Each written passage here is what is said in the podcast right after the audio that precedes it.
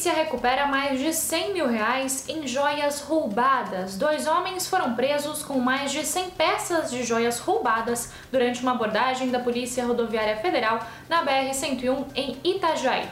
Os agentes receberam uma denúncia de que o grupo estaria fugindo com as joias. O motorista e o passageiro, ambos de 54 anos, teriam roubado as peças de uma joalheria de Guaratuba, no Paraná.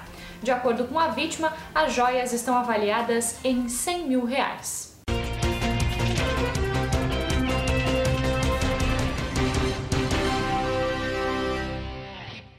MP exigiu o corredor verde na Marcos Conder através de TAC de 2019.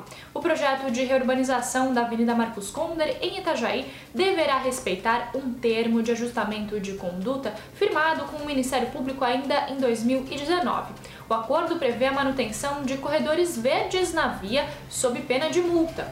O anúncio das obras de revitalização da avenida provocou polêmica devido à previsão de retirada da maior parte das árvores do canteiro central. Há mais de 100 árvores nesta, que é considerada a avenida mais arborizada de Itajaí. Moradores de Itajaí de 40 a 59 anos podem agendar vacina. Itajaí abre à meia-noite desta sexta para sábado o agendamento online para vacinação contra a Covid-19 para pessoas de 40 a 59 anos. O sistema online ficará aberto até o meio-dia de segunda-feira ou enquanto durarem as doses. As aplicações das 4.900 doses serão feitas entre terça e sexta-feira da próxima semana em 29 postos de saúde.